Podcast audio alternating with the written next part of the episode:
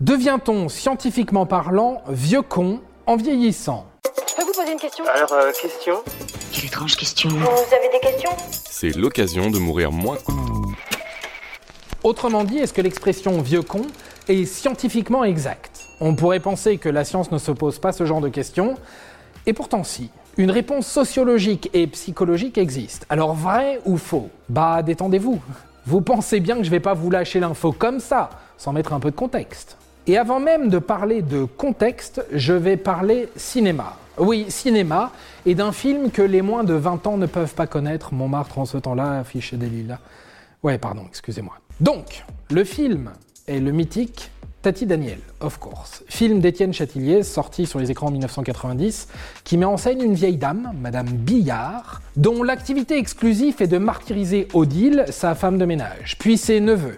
Aigrie, mesquine, voleuse, capricieuse, Danielle Billard collectionne les qualités et Tati Daniel est donc à mes yeux l'ambassadrice de l'expression vieux con ou vieille conne en l'occurrence.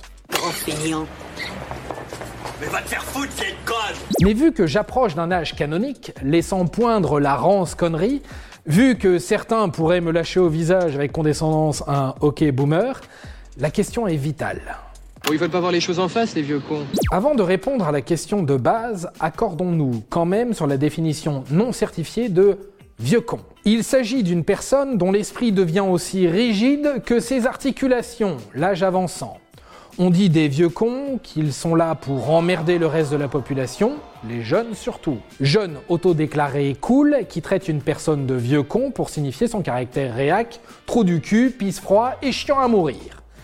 Ça donne envie de vieillir, ça, non? Merci vieux con, t'as vraiment eu une vie de merde. Merci vieux con de l'avoir gâché pour nous. Selon une étude réalisée par Psychology Today, la maturation psychologique nous serait particulièrement bénéfique. L'explication serait finalement assez simple. Des niveaux élevés d'agréabilité, de conscience et de stabilité émotionnelle sont appréciés et vont généralement de pair avec de meilleurs résultats dans la vie. Et l'American Psychological Association de préciser qu'à mesure que l'on vieillit, nos personnalités évoluent globalement de la même manière et ce, quel que soit le pays dont on est issu. Autrement dit, la culture nationale n'aurait pas ou peu d'impact sur notre tendance à devenir attentionné, ouvert ou extraverti en prenant de l'âge. Donc, selon la science, ou du moins deux études, non, on ne devient pas plus con en vieillissant. Et si vous croisez un vieux con sur votre route, c'est sûrement qu'il était un petit con quelques années auparavant.